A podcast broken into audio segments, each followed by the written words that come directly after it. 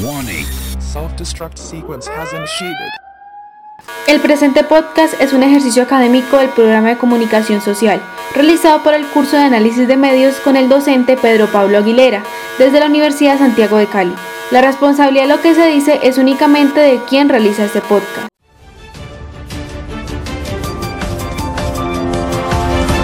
Buenas noches queridos oyentes, es un placer estar con ustedes en este espacio Cotorreando de Medios.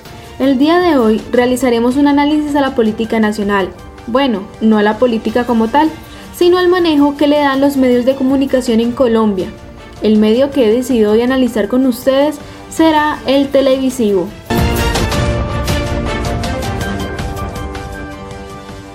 Queridos oyentes, tal como lo escucharon, el tema principal del día de hoy es la política, un tema tanto picante en un país donde el dinero, la inmoralidad y la corrupción son casi los instintivos para poseer un cargo en el Estado colombiano. Y como dicen por allí, ni de política ni de religión se debe hablar, si la familia en calma quiere estar. Pero no se me preocupe, que como tal, no quiero hablar ni de izquierda, ni de derecha, ni quién es el que manda o quién es el corrupto, porque en esta ocasión, y como dice el nombre del programa, los medios de comunicación son los que se robarán la atención.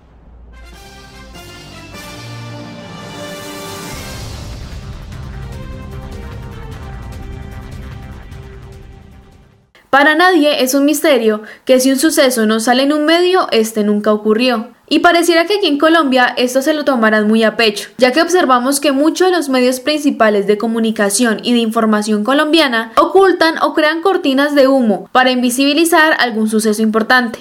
Cabe recalcar que no hablo solo de política, sino de los temas en general.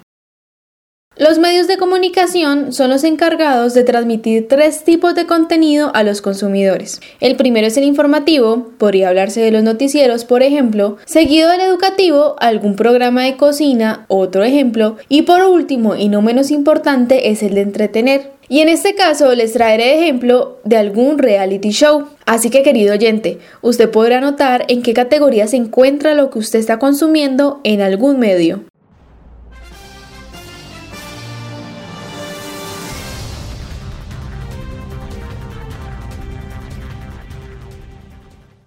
Ya con este breve recordatorio de las funciones de los medios de comunicación y antes de comenzar con el meollo del asunto, me gustaría poder resaltar algunos puntos que se tocaron en la charla de lanzamiento Crítica 0.1, el día 2 de octubre del año 2020.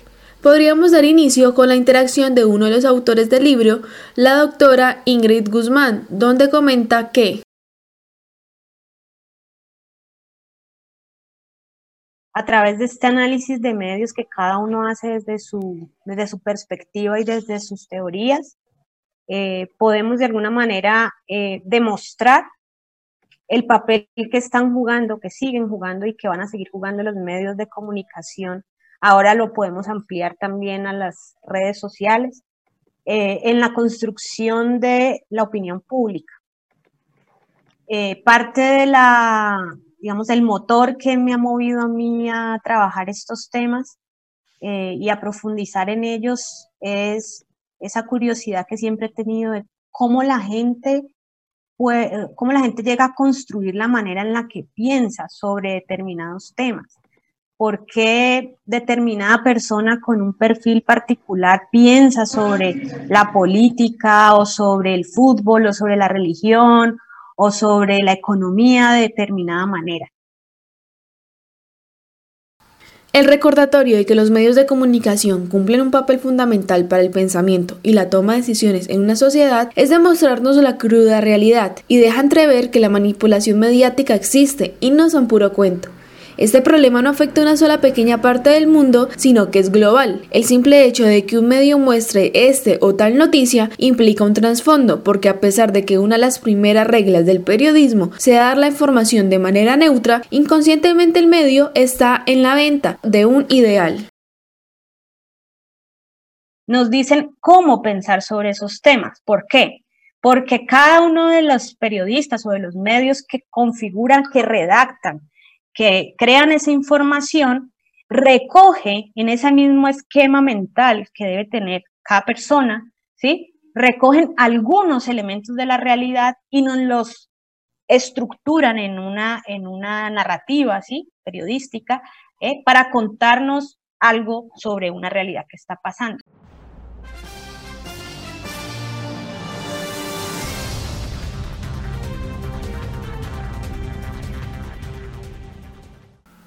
En Colombia no es de extrañarse saber que los medios que comandan el tema informativo televisivo en los hogares colombianos son dos canales en específico, RCN y Caracol. Estos medios de manipulación masiva, porque no tengo otra forma de llamarlas, son las que influencian a las decisiones que llega a tomar un pueblo por su país. Uno de los acontecimientos más importantes dentro de la política colombiana en lo que va transcurrido de este año fue la captura domiciliaria al expresidente Álvaro Uribe Vélez por motivos de señalamiento e investigación en participación de la parapolítica. Recordemos casos como por ejemplo los falsos positivos.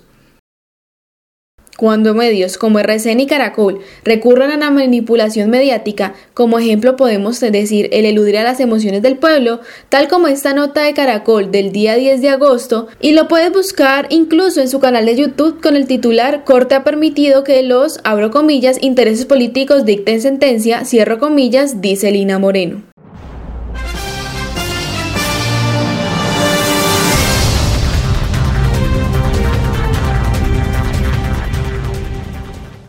La familia del expresidente Álvaro Uribe Vélez rompió su silencio, esto tras la decisión de la Corte Suprema de privarlo de su libertad. Una carta enviada por su esposa, pues después de que se anunciara este tema. Azucena no tiene los detalles. Azucena.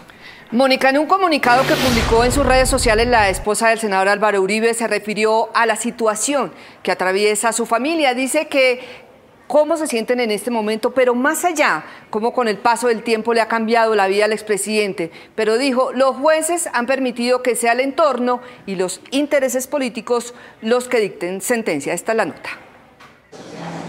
En un comunicado, la esposa del exmandatario Álvaro Uribe Vélez se refirió a la situación que enfrenta hoy el senador y su familia por la decisión de la Corte Suprema de Justicia. En la carta publicada en sus redes sociales, Lina Moreno de Uribe señala que no ha sido fácil para la familia, que no se habían referido al tema esperando pasar este duro momento. Necesitábamos atravesar el dolor para encontrar en él la prudencia y el pudor que tal vez, solo tal vez, sirvan para renovar un lenguaje desgastado por el rencor y los fanatismos políticos. También se refirió a lo que ha pasado en varios años con el expresidente Uribe y cómo le ha cambiado su situación. Si durante algunos años nuestra familia sintió la gratitud del fervor popular por el compromiso y la entrega de Álvaro Uribe con el país, en los últimos tiempos hemos asistido a la construcción de su imagen como instigador y determinador de un aparato criminal, culpable de las peores atrocidades políticas y sociales vividas en Colombia en los últimos 40 años, y esta imagen es la que ha llegado a los estrados judiciales.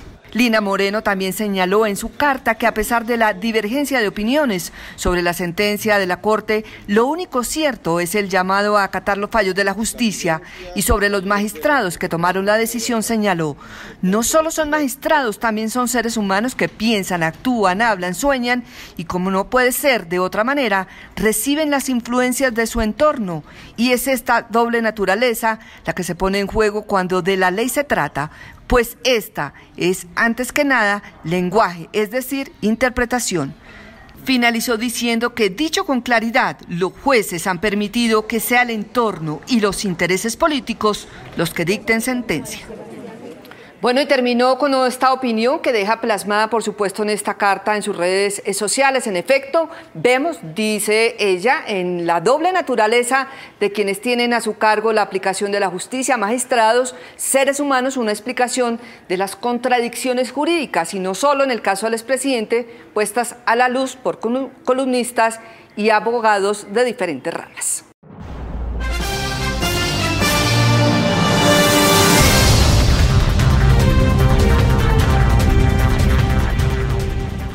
O con notas como este la reseña del 5 de agosto de este año, criticar y poner bajo el titular expresidente como cuando en RCN Radio el presidente para coronavirus en su página web. Este sujeto. Esta noticia se dio a conocer con la constitución su captura, y poniendo presión al tema y a la corta de pandemia. Sé que el presidente lo tuviera no es que sea lo más comunicación, pero lo que quiero hacerles notar es como con este intento de cortina de humo, pero el hecho de que exponga desviar algo en su noticiero demuestra el apoyo completo de RCN, ya que si solo quisiera quisiera que el consumidor lo analizara y tomara una decisión, debieron explicar qué dice la Constitución y los límites que un mandatario puede tomar con respecto a decisiones judiciales. Pero por ahora no quiero enfocarme mucho en el tema de Uribe, porque el tema de interés en este podcast es sobre el cubrimiento que se le realizó a la minga indígena. Mientras hablamos de este tema, nos acompaña de fondo el himno de la minga indígena del Cauca de este año.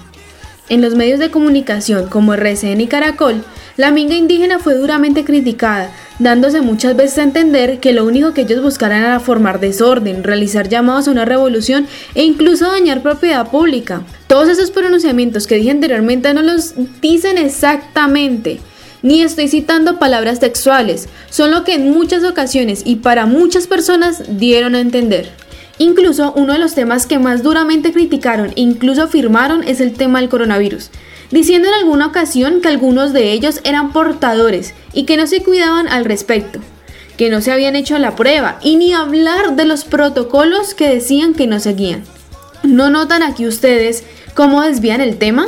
¿Cómo le restan importancia un suceso importante en Colombia? El hecho de que querían hablar con el presidente para poder llegar a un acuerdo. Claro, claro, el tema del coronavirus da miedo, pero el hecho de estigmatizarlos e intentar generar un rechazo y miedo a la minga, nadie se los quita. El siguiente es un ejemplo de una de las notas de Caracol, publicado en su canal de YouTube el 19 de octubre bajo el título Vea las exigencias de la minga indígena al gobierno nacional. Esta es una de las notas, no puedo ponerlas todas porque se extendería demasiado, pero considero que precisamente esta es una de ellas que en cierta medida contextualiza sobre el tema.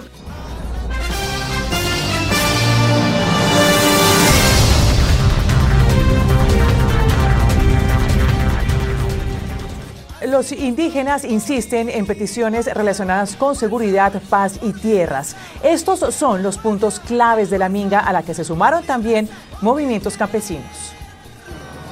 En primer lugar, la Minga le está exigiendo al gobierno nacional garantías para la protesta social y la participación política de sus comunidades. Es discutir las políticas que vienen afectando los territorios, nuestros pueblos, pero no han querido comprender, ya han querido desviar la atención. Es una forma de dilatar para no dar la cara y lo hemos, le hemos sido claros. También piden seguridad en sus territorios donde la violencia se ha recrudecido, dejando según sus cifras 160 indígenas muertos en los últimos dos años. Además, denuncian abandono social y el mal uso de la tierra. La vida y la paz que se ha convertido en uno solo porque tiene que ver el uno con el otro. El territorio y la democracia. ¿Por qué hablamos de la vida? Porque nos están matando. No solo están matando la vida humana, sino la vida de la naturaleza. Están matando, nos están matando culturalmente. Están matando nuestros páramos. Pero la minga indígena no llegó solo con indígenas. A ella se sumaron campesinos que le piden al gobierno, entre otras cosas, mayor inversión en sus regiones. Hoy estamos exigiendo la adopción de la Declaración Universal de los Derechos del Campesinado, resolución 165 de la Asamblea General de las Naciones Unidas. Estamos exigiendo la política pública para el campesinado colombiano. Son aspectos fundamentales. Se agreden nuestros territorios con políticas como la política mineroenergética. Finalmente, campesinos e indígenas coinciden en que es importante avanzar en el cumplimiento de los acuerdos de paz y en la aprobación por parte del Congreso de una reforma rural integral.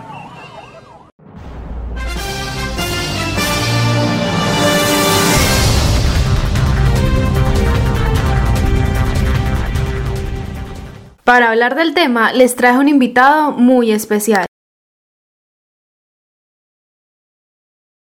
Mi nombre es Camilo Adolfo Mayor, soy comunicador social periodista, con estudios en Derecho, magíster en Sociología y doctorado en Comunicación, experiencia en medios, prensa, radio, televisión y centro universitario desde hace ya varios, muchos años. Al profesor Mayor se le hizo unas preguntas sobre este tema tales como considera que los medios de televisión en Colombia han llegado a dar un buen manejo en el cubrimiento de la minga indígena? Bueno, no sé, eso es tan subjetivo, pues han dado manejo según su posición. Entonces hay algunos que eh, pues dan cuenta de las retaliaciones, dan cuenta de, de la negligencia con la que ha actuado el gobierno nacional, en fin Pero hay otros que abiertamente eh, ignoran ello y pues, toman una posición estrictamente oficial. O sea, no podemos tampoco generalizar, aunque eh, la prensa de Colombia han eh, informado dominante neutral, dando es a entender que no abiertamente solo informa, oficialista, sino eso es histórico a las en marchas. Bueno, en este caso, pues habría que hacerle un seguimiento a, a los medios y a varios medios sobre ello. Eh, pero de lo que he podido observar, efectivamente, pues hay el opacamiento, la opacidad. Eh, hay, hay, unas, hay unas funciones, una es la añagaza, otra el ocultamiento, hay varias funciones que se, se, que, que se dan cuenta. ¿Cree que lo que se diga en un medio de televisión sobre la menga indígena podría influir en la opinión del pueblo? Claro, efectivamente, o sea, sí es cierto, y sobre todo eh, gente que es o sea, parcialmente informada o desinformada, gente que llega a un restaurante, almuerza y está el televisor prendido y se informa de ello y nunca más se vuelve a informar, se queda con esa información y para de contar. O sea, hay de todo tipo, hay gente que en cambio como nosotros comunicadores debemos, debemos, o sea, debemos, eso es algo que nos resulta consustancial a nuestra profesión, es triangular la, triangular la información. Es decir, no tragar entero, eso que lo haga un médico, un ingeniero, un albañil, pero comunicadores sociales es imperdonable. Eh, y en ese sentido, obviamente que sí, 9, 10. Algún medio de comunicación televisiva llegaba a mostrar alguna imagen fuera de contexto que llegue a dañar la imagen, el objetivo de la minga indígena.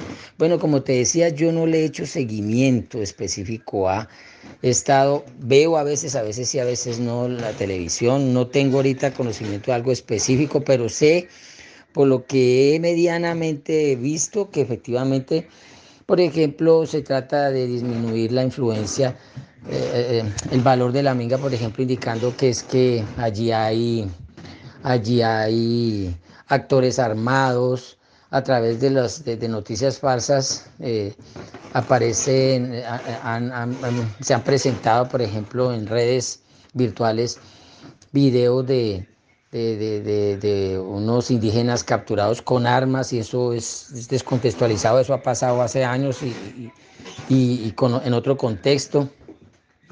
Es decir, eso de un lado, pero también ahora, como se han portado bien y no ha hecho desmanes ni nada, ahora dicen que entonces el problema es que es el COVID, entonces que se están propagando el COVID, que no tienen medidas COVID. Es decir, se fijan en cualquier elemento distinto al eh, por qué las razones políticas que tiene la minga.